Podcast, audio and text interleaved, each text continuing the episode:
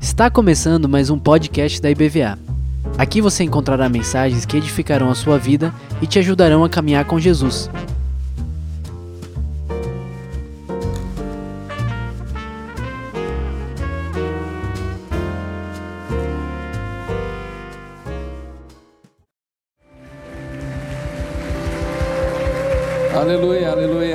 Podem se assentar, queridos. Paz do Senhor Jesus. Muito bom dia a todos. O Senhor é bom. Aqui só deixando claro, amados irmãos, que todos os domingos, até a volta das nossas atividades, nós vamos ter o culto Kids às 10 e meia. Algumas pessoas chegaram com, com filhos às 9 horas, né? E a gente não está tendo atividade às 9 horas. Então, às 10 e meia que você tem que trazer né, seu pico ruxo, seu fofucho para a nossa, o nosso culto kids, ok? Ou sua fofucha também, né? Meus amados, vamos dar continuidade a essa série de mensagens sobre as bem-aventuranças.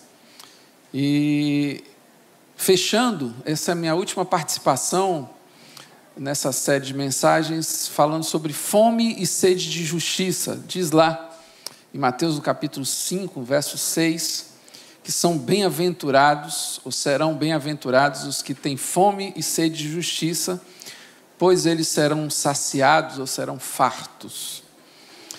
Vimos nesses dias, amados, que as bem-aventuranças, Jesus se vale desse termo, inclusive, dos livros de sabedoria do Antigo Testamento, e o Senhor Jesus, então, nos, nos mostra a partir ah, dessa, dessa, desse empréstimo, digamos assim, ou dessa memória do Antigo Testamento, exatamente porque esse, essa questão da justiça, ela envolve a mesma pergunta que lá nos livros de sabedoria, lembremos que eles são de Jó até Cantares de Salomão, né? Jó, Salmos, Provérbios, Eclesiastes, Cantares de Salomão, e lá, a questão que está ali envolvida em todos esses livros é por que o justo sofre?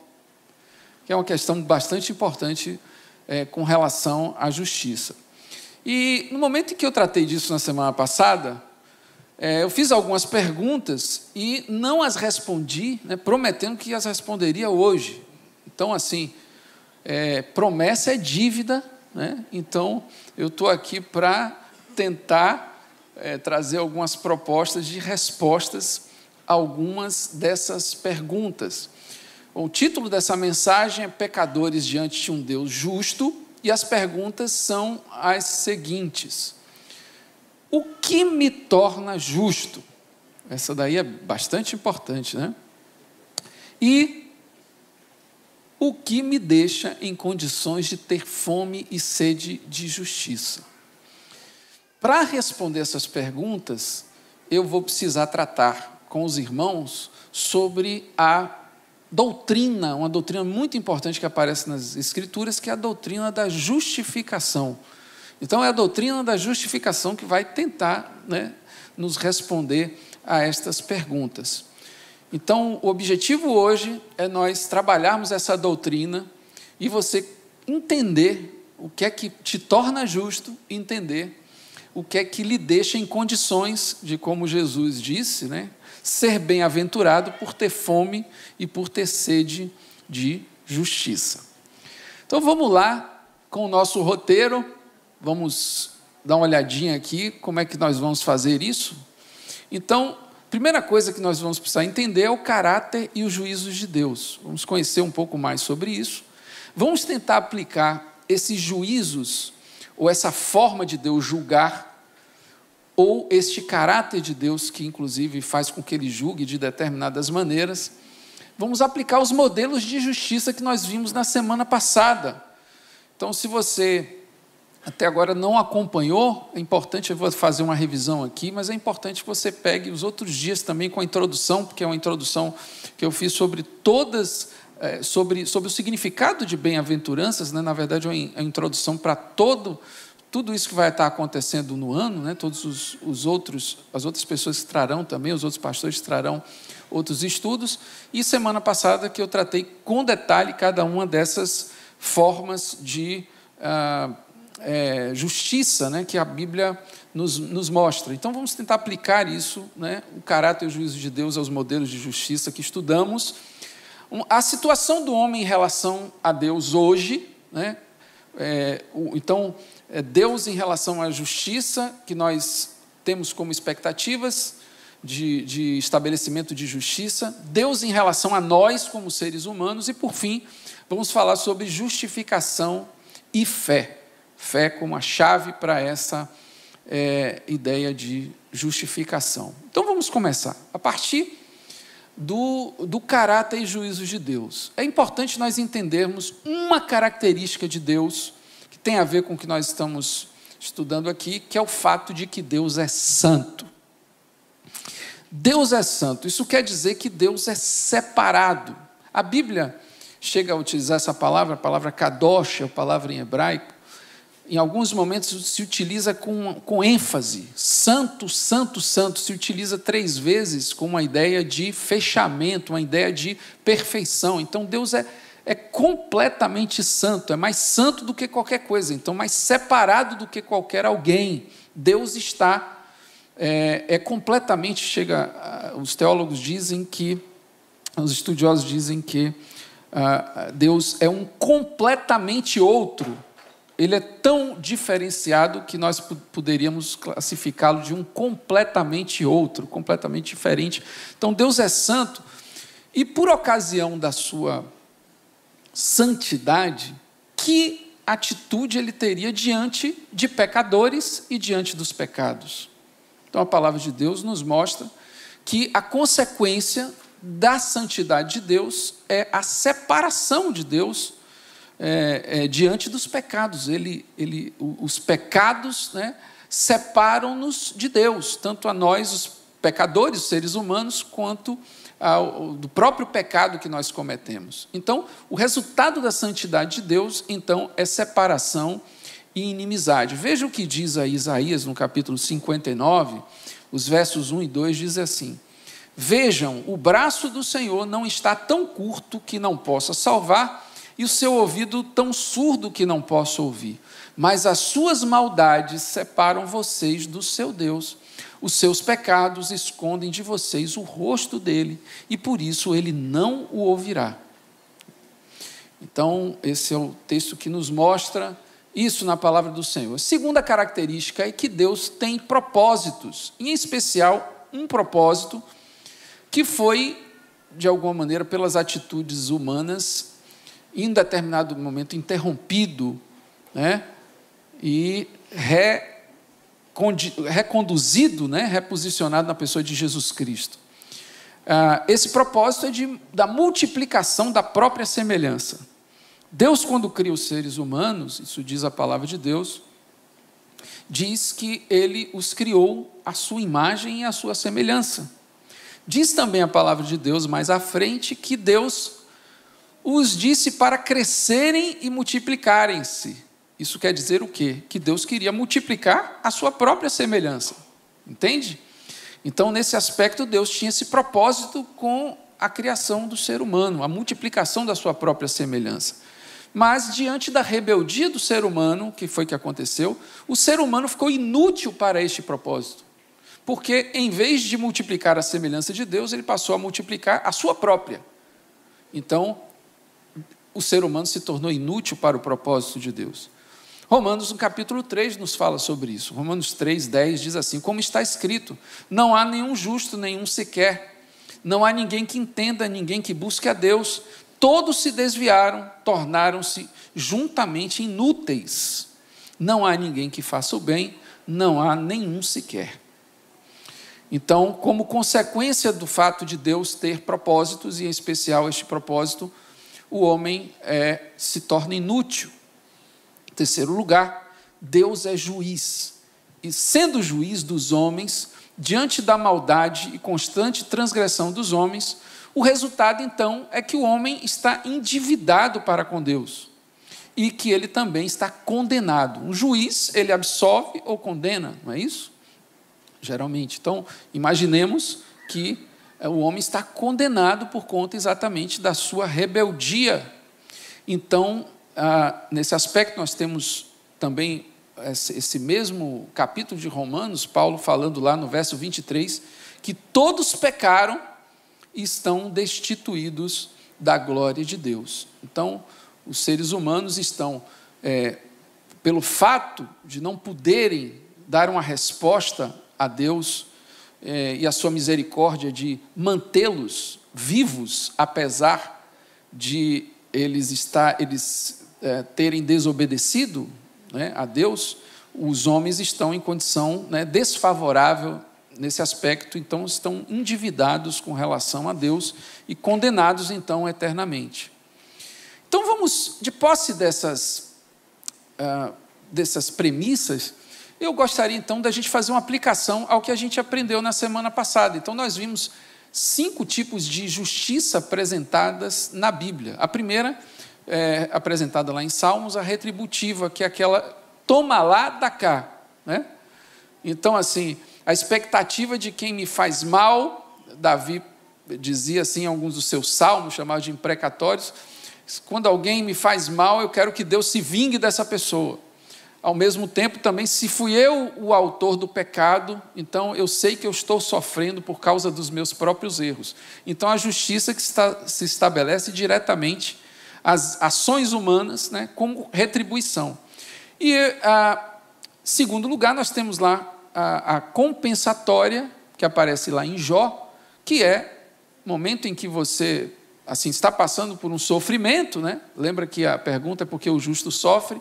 Então você está passando por um problema, uma dificuldade, é porque Deus permitiu, como acontece com Jó.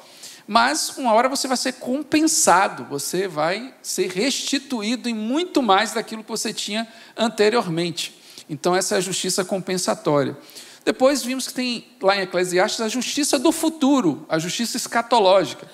Olha, tem muito mal, muita perversidade, é, e eu não sei direito porque essas coisas são assim, são dessa maneira, mas um dia todas as pessoas no futuro serão julgadas e não vai ficar barato para ninguém. Essa é a justiça escatológica que aparece no Eclesiastes. Temos a legalista que aparece na lei né, de Moisés, quer dizer, uma justiça muito ligada à obediência aos preceitos da lei. Depois nós temos a chamada de justiça equitativa, que é apresentada pelos profetas, justiça essa que tem a ver com um sentimento de compaixão pela, pelas pessoas que são vulneráveis, pobres, necessitados, né, viúvas, órfãos, pessoas que vivem em condições de é, é, desfavoráveis. Apresentada, então, esse modelo de justiça pelos profetas. Isso vimos na semana passada, e eu destaquei em vermelho aí as duas que combinam um pouco com as bem-aventuranças, né? com o fato de Jesus, é, é, assim, digamos assim, no momento que Jesus fala sobre justiça, está falando um pouco mais dessas duas aí. Ah, então, mas percebam, irmãos, que tudo isso são expectativas de justiça das pessoas. São formas como os humanos entendem que a justiça poderia ter sido feita, e isso é apresentado na, nas Escrituras dessa maneira. Agora pensemos aí, se Deus nos tratasse da forma como temos expectativa de justiça. Por exemplo, se Deus nos tratasse com justiça retributiva, pensemos então na nossa relação não com os outros humanos, mas na nossa relação com Deus. Se Deus nos retribuísse exatamente conforme aquilo que nós fazemos, o que, que aconteceria conosco? Imagine se Deus fosse tratar sempre você conforme os seus pecados. O que é que aconteceria? Né? Então, temos aí que, é, se fôssemos tratados segundo os nossos erros, eu acho que todos seriam destruídos, né? todos morreriam, né? porque, de fato, nenhum de nós né, é inculpável, é, tem uma vida tão reta que possa, é, dentro inclusive desse aspecto da santidade de Deus, poder se apresentar diante dele com, com nenhum grau né, de, de capacidade de exigir retorno é, é, positivo. Né? Então, se, fomos, se fôssemos tratados segundo os nossos erros, nós todos seríamos destruídos. Salmo 103, um salmo de Davi também, ele diz assim no, no, no verso 8: O Senhor é compassivo e misericordioso, muito paciente e cheio de amor. Não acusa sem cessar, nem fica ressentido para sempre. Não nos trata conforme os nossos pecados. Ele está deixando muito claramente que, embora ele, Davi, exija justiça retributiva, e temos aqui, inclusive, uma teoria muito interessante é, de alguns estudiosos que dizem que Davi, ao longo do tempo, inclusive por conta dos seus tropeços, foi amadurecendo né, na sua visão é, de justiça. E ele percebe, então, que Deus não nos trata segundo os nossos pecados. Isso é um aprendizado que ele sentiu na sua própria carne. Davi, quando pecou, e Deus não tratou ele na mesma proporção do seu pecado, porque já que ele cometeu um homicídio, né, o correto seria ele ser morto também. Né? E não foi assim que aconteceu. Deus o deu outra oportunidade. Então, não nos trata conforme os nossos pecados, nem nos retribui conforme as nossas iniquidades, pois como os céus se elevam acima da terra, assim é grande o seu amor para com os que o temem. Então, imagina se então Deus fosse trabalhar a justiça compensatória conosco, ou seja, é, nós seríamos capazes de cumprir todos os requisitos que nos tornassem dignos de receber de volta, restituição. Né? Tem pessoas que às vezes é, têm uma relação com Deus muito de barganha. Olha, Deus, afinal de contas, eu, tô, eu vou nos cultos, eu, eu dou meu dízimo, eu sou uma pessoa fiel, né? nunca matei, nunca roubei, né? não, não bebo, não fumo, e entre outras coisas. Né? A pessoa se cerca de uma série de atitudes corretas para dizer-se digno diante de Deus, mas ninguém é digno. Né? Ninguém seria capaz de cumprir requisitos suficientes que tornassem essa pessoa digna de exigir qualquer coisa de Deus. Lamentações, no capítulo 3, nos diz a partir do verso 33, porque não é do seu agrado trazer aflição e tristeza aos filhos dos homens, esmagar com os pés todos os prisioneiros da terra, negar a alguém os seus direitos, enfrentando o Altíssimo, impedir a alguém o acesso à justiça. Não veria o Senhor tais coisas? Quem poderá falar e fazer acontecer se o Senhor não tiver decretado? Não é da boca do Altíssimo que vem tanto as desgraças como as bênçãos? Como pode um homem reclamar? Preste atenção nesse texto. Quando é punido por seus pecados? Em outras traduções diz assim: de que se queixará o homem a não ser dos seus próprios pecados?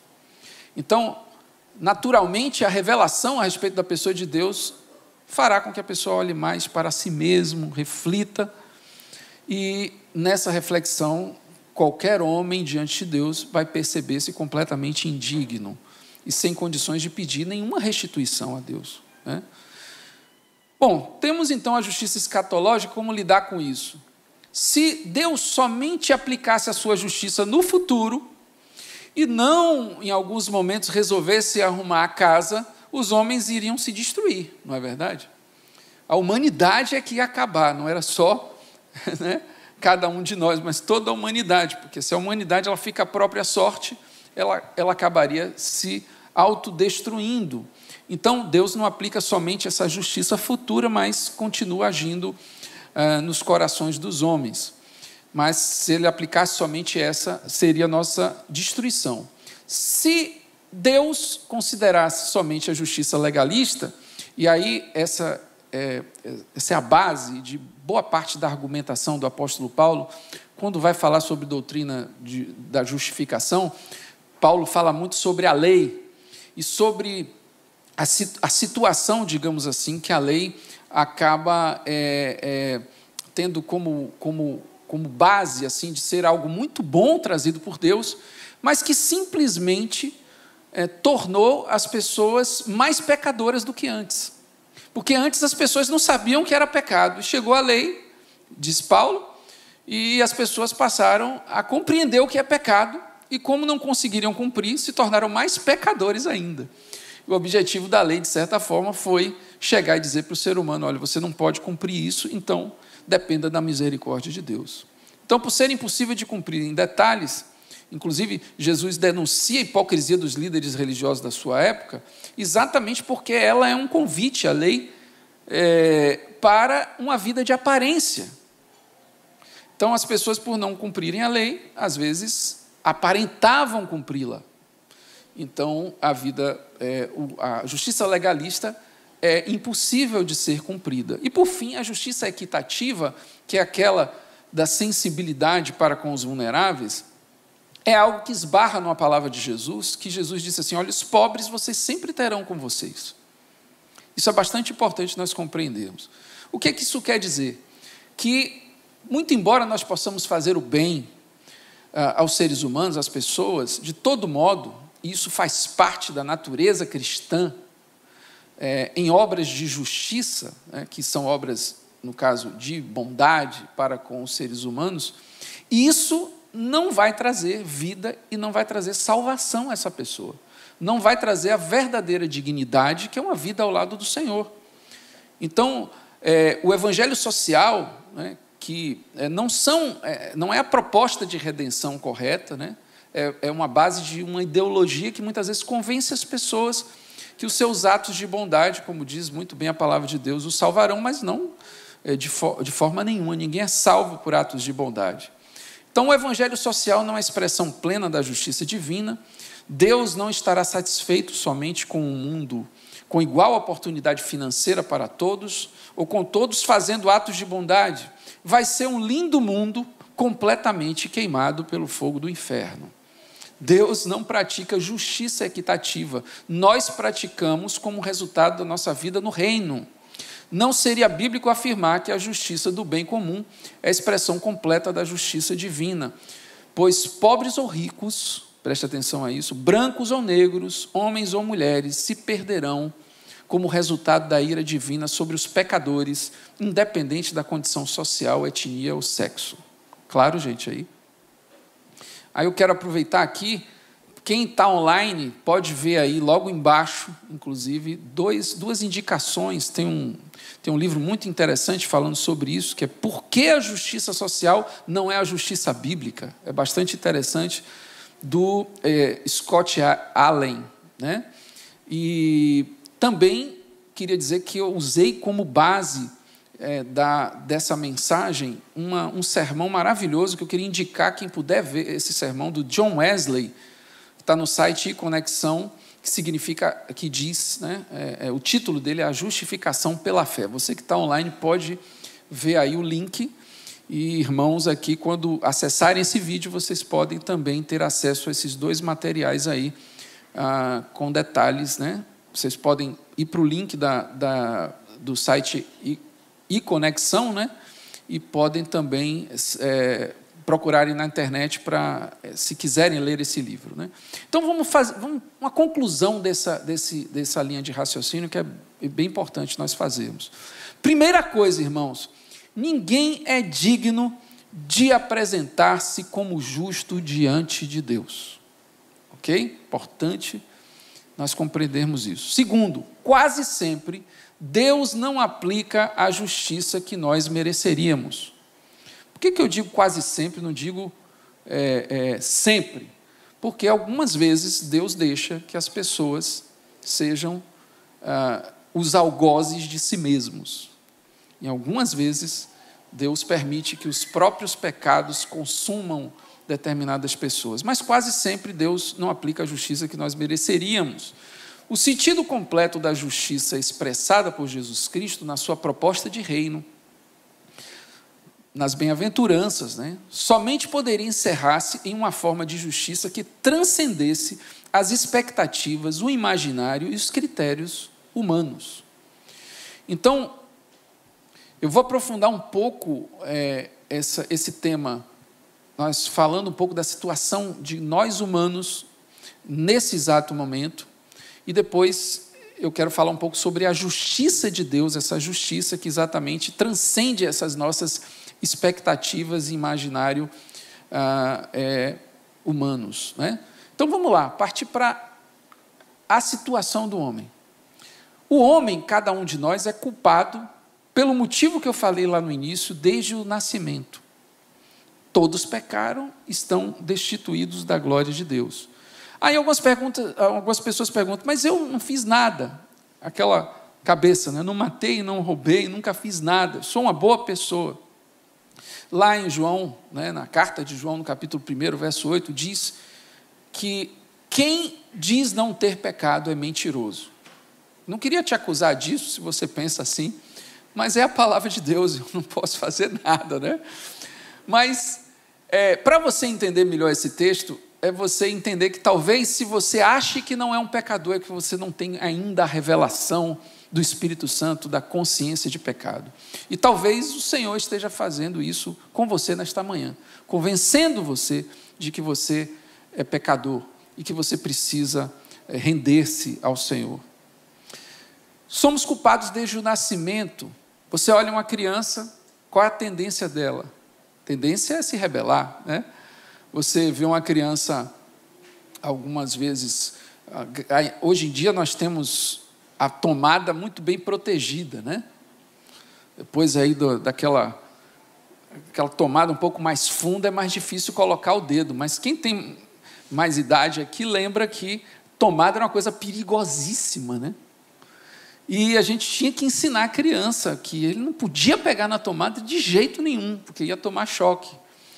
E o natural era a criança ter sempre a experiência de tomar um choquinho, né? A coisa mais comum era a criança ter a experiência, as consequências diretas da sua rebeldia, né? Então, isso é uma tendência que é, torna óbvia essa ideia de que nós nascemos com essa tendência. Não é só curiosidade. Imagina proporcionalmente que você tem um gigante diante da sua frente. O pai é um Golias para o filho. Né? O pai é muito grande. Você imagina que a tendência daquele serzinho pequenininho que vê aquele, aquele monstro, aquele gigante diante da sua frente, desobedecê-lo.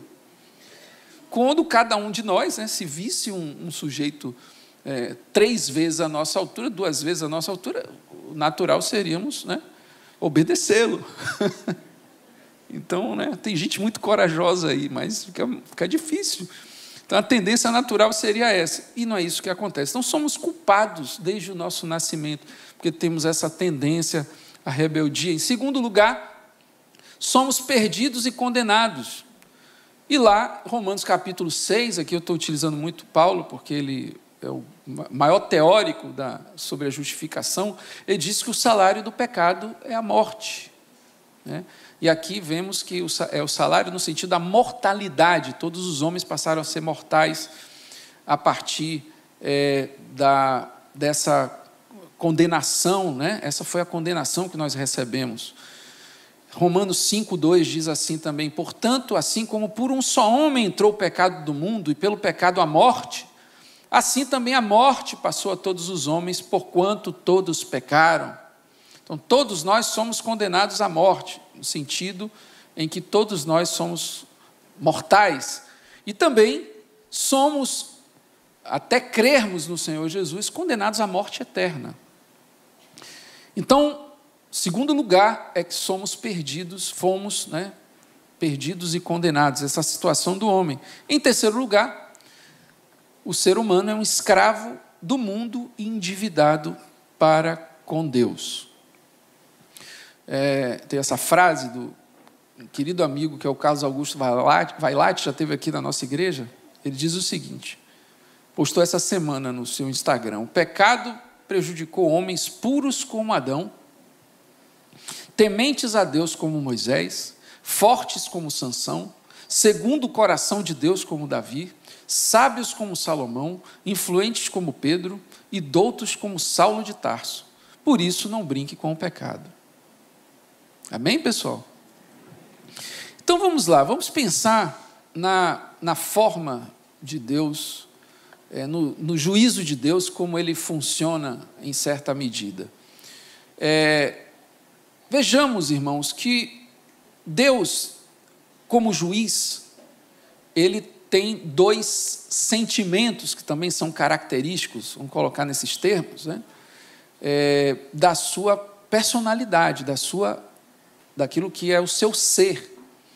Então temos de um lado a ira e a misericórdia, a ira de Deus para com os pecados, exatamente por conta da sua santidade, é, então que opera com dureza, terror, desolação, e de outro lado Deus também é infinito em misericórdia, como diz a palavra do Senhor, né? É lá em Lamentações capítulo 3, 22.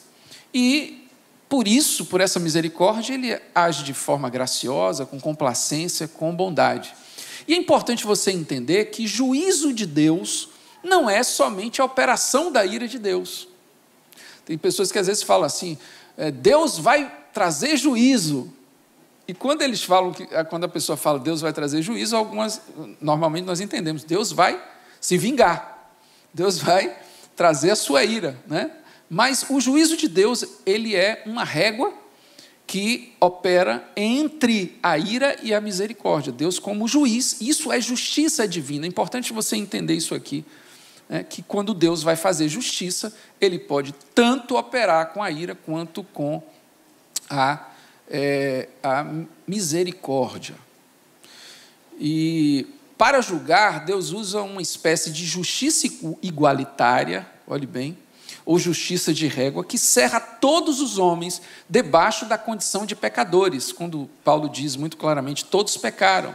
Portanto, todos estão debaixo de condenação, ao passo que a todos também oferece a condição de serem salvos, desde que creiam. Então aqui que está a chave. A justiça de Deus opera ou na ira ou na misericórdia. Depende da fé. A fé é que vai transportar Deus né, do ânimo da ira para o ânimo da misericórdia. Então, sobre o que Deus opera a justiça? Sobre o pecado e sobre os pecadores. Qual justiça Deus pratica? Deus pratica a justiça que opera pela fé. Ok? Tá claro, gente, aí? Tudo até agora, tá tudo bem aí? Então, vamos essa afirmação aqui. Cadê? Acho que travou aqui. Pode passar para mim? Pronto. Ter fome e sede de justiça, então, é apegar-se com fé à misericórdia divina, apesar de saber que merece a ira. É esperar pela graça, mesmo com a pena de morte decretada. É contar com a complacência, mesmo sabendo que cometeu o pior dos erros. Submeteu o inocente Cristo à cruz por nossos sujos e infames pecados. Gálatas, no capítulo 3, quero que você observe. Agora vou projetar os textos para que você acompanhe comigo. Diz assim, verso 22: Mas a Escritura encerrou tudo debaixo do pecado, a fim de que a promessa que é pela fé em Jesus Cristo fosse dada aos que creem. Antes que viesse esta fé, estávamos sob a custódia da lei, nela encerrados até que a fé que haveria de vir fosse revelada. Assim a lei foi o nosso tutor, o professor, até Cristo, para que fôssemos justificados pela fé. Agora, porém, tendo chegado à fé, não estamos já, né, já não estamos mais sob o controle do tutor. Todos vocês são filhos de Deus mediante a fé em Cristo Jesus. Amém? Então, o que é justificação? Aqui vamos entrar na, no X da questão. Justificação é, em primeiro lugar, a migração da ira de Deus para a sua misericórdia. Deus sai da ira, que seria o natural, para com todos os homens, porque todos pecaram, para a misericórdia. Em primeiro lugar, isso aí.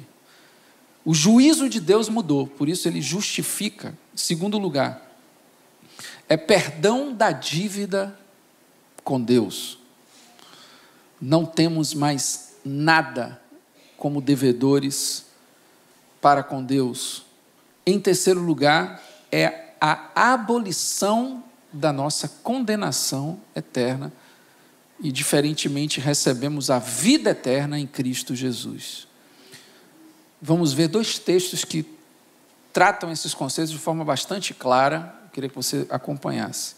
Colossenses capítulo 2, verso 13 diz: A vós, estando mortos pelos vossos delitos e pela incircuncisão da vossa carne, vos deu vida juntamente com ele, tendo-nos perdoado todos os delitos. Aleluia. Tendo cancelado o escrito de dívida que era contra nós e que constava de ordenanças, o qual nos era contrário, removeu inteiramente cravando na cruz. Glória a Deus. Aleluia. Olha, o apóstolo também fala em Romanos capítulo 8. Portanto, agora nenhuma condenação há para os que estão em Cristo Jesus, que andam segundo a carne, que não andam segundo a carne, mas segundo o Espírito.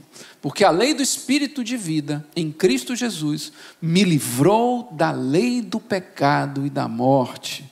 Porquanto que era impossível a lei, visto como estava enferma pela carne, Deus enviando o seu filho em semelhança da carne do pecado, pelo pecado condenou o pecado na carne. Você pode dar um aleluia? Glória a Deus. Aleluia, louvado seja Deus. Louvado seja Deus pela sua graça. Então, justificação é parte da obra de Cristo que nos tornou aceitáveis a Deus. Por meio da sua morte e com o seu sangue, Jesus levou a nossa culpa, pagou a nossa dívida e nos garantiu o perdão, a liberdade no espírito e a vida eterna. Justificação não é absolvição. Olha, é importante você saber disso. Pois Deus não torna, não toma por inocente um culpado. É a anulação. É Deus rasgando o processo que tinha contra a gente. Deus pegou o processo. No processo você estava condenado. Ele foi lá e rasgou o processo. Não tem mais processo, está anulado. Justificação não é somente esquecer os pecados, pois o esquecimento dos erros não tira a pessoa da mira da ira divina para outros erros que vão vir pela frente. Justificação é a mudança definitiva de ânimo da ira para a misericórdia. Deus muda em certo sentido. Veja, a Bíblia deixa muito claro que Deus é imutável, mas é imutável no quê? No seu caráter. Mas de ânimo ele muda. E nesse aspecto, o que é que acontece aqui com a justificação? Deus deixa de estar irado e age com misericórdia. Tudo isso pela garantia do sangue de Jesus, do sacrifício de Jesus, da obra de Jesus. Então, justificado, logo, bem-aventurado, é o pecador que abraçou o privilégio de receber a graça pela fé e assim foi considerado justo. Não é justo, mas é considerado assim justo por conta de abraçar esse privilégio. Eu não entendo, eu não mereço, mas eu recebo em meu coração. Os que têm fome e sede de justiça comem da carne e bebem do sangue de Jesus, como ele propôs. A ira de Deus castigou Jesus Cristo para que a misericórdia nos abraçasse, irmãos. Tudo que nós fizermos em troca disso é muito pouco. Então, isso é graça e isso é, pede de nós gratidão eterna. Vamos lá, mais uma frase. John Whittier, ele diz o seguinte: quando juntos aos portais eternos deixarmos as palavras e obras que dizemos nossas e erguemos nossas mãos vazias, só pretendendo enchê-las, a nudez da nossa alma não apresenta nenhum pedágio junto ao portal. Sem dádivas, chegamos-nos àquele que nos dá todas as coisas e vivemos por ele. Vivemos porque ele vive. Amém, amados? Eu queria sua atenção agora, nesse final, para algumas imagens que vou passar aqui agora, em especial. Veja, nós estamos vivendo um tempo de muito calor, né? A maioria do país. E eu cheguei a ter experiência essa semana de estar tá tomando sol e sem vento e aquela sensação terrível, né, de que você está sendo rachado, literalmente, né? É o que muitas vezes você tem vivido esses dias. E eu quero que você pense na ira de Deus dessa forma. Esse sol causticante, esse sol que pode causar destruição. E de tal maneira que o resultado dessa ira é um resultado catastrófico. A palavra de Deus nos deixa muito claro que o, a tendência realmente dos seres humanos, ao não crerem, ao não receberem a palavra de Deus, é a condenação eterna. Mas imagine que diante desse veredito, você está condenado. É esse o seu futuro. É isso que está reservado para você. É isso que você merece, porque você é um pecador. É isso que você merece, porque você não tem condições de chegar diante da presença de Deus e dizer o seguinte: olha, Deus, tem alguma coisa que me justifique em mim mesmo, alguma coisa que eu possa fazer e que o Senhor possa encontrar alguma coisa em mim que vai me dizer assim: olha, eu não mereço, eu não preciso, isso não é, não deveria ser o que eu receberia. Mas aí imagine que diante disso, diante da palavra de Deus, que, nos, que é uma palavra de salvação, o evangelho da graça de Deus, você se encontra nessa paisagem, você começa a ver esse lugar lindo, que é o lugar da misericórdia de Deus é o lugar da bondade de Deus. E você não somente pode contemplar essa paisagem, como você pode mergulhar, você pode entrar nela e dar aquele mergulho, sabe? Profundo, gostoso, refrescante na sua vida, depois desse calor tão, tão terrível, tão potente. De repente você tem outra preferência, que é pegar aquele tubo maravilhoso, né? Curtir, vivenciar a aventura de estar ali naquele lugar tão maravilhoso e tão refrescante. É essa a proposta da misericórdia de Deus nas nossas vidas. Veja que o sol continua lá, o sol da ira continua ali, mas nós temos o recurso da misericórdia para vivermos o frescor da vida de Cristo nesse mundo. Eu tenho muita compaixão de você, se você ainda se você ainda não experimentou dessa misericórdia na sua vida. Se você só vive esse calor rachando em cima da sua vida, do seu horizonte, do seu futuro.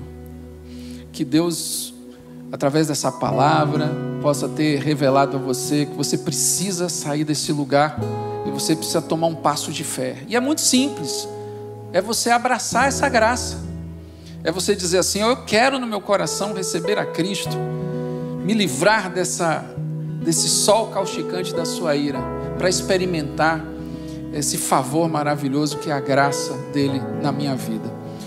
Se você nessa manhã ainda não tomou essa decisão, e você ainda não vive esse frescor, essa alegria da vida cristã, e você quer tomar esse passo nessa manhã, você quer entregar o seu coração a Jesus, você quer viver o reino de Deus na sua vida, eu pediria que você fizesse um sinal aí onde você está.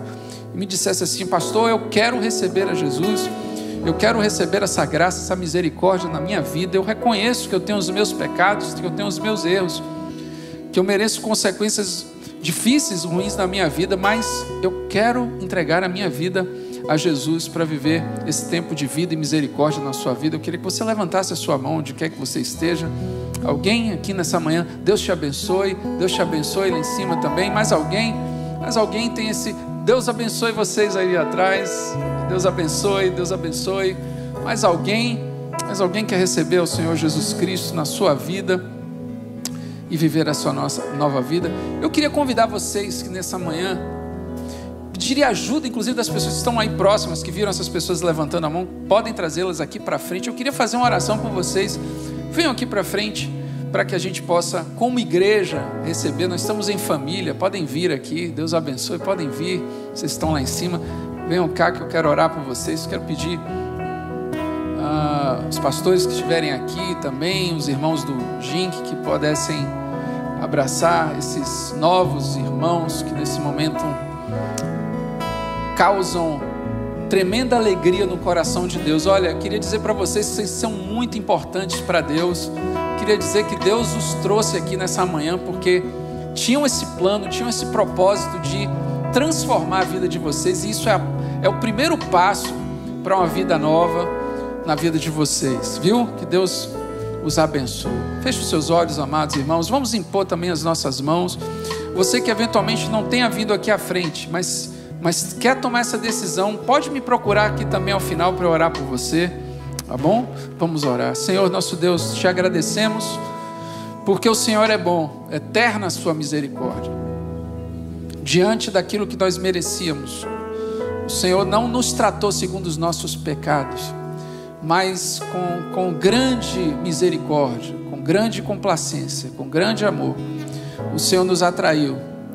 E eu te agradeço por podermos viver então o frescor, a alegria de mergulhar na tua presença, de viver o melhor de Deus, enquanto o que merecíamos era angústia, aflição, que muitos ainda vivem, Senhor.